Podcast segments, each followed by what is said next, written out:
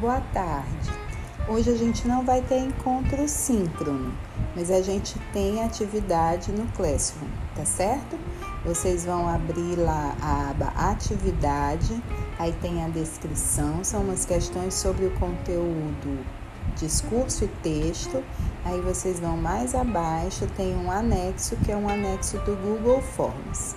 E aí vocês vão responder as duas questões que estão lá postas e enviar, tá certo? Após vocês fazerem isso, marquem, por favor, a atividade como concluída, para aparecer essa informação para mim no Classroom. O tema do caderno de escritos vai estar no mural da sala de vocês. Bom trabalho, um beijo e até mais!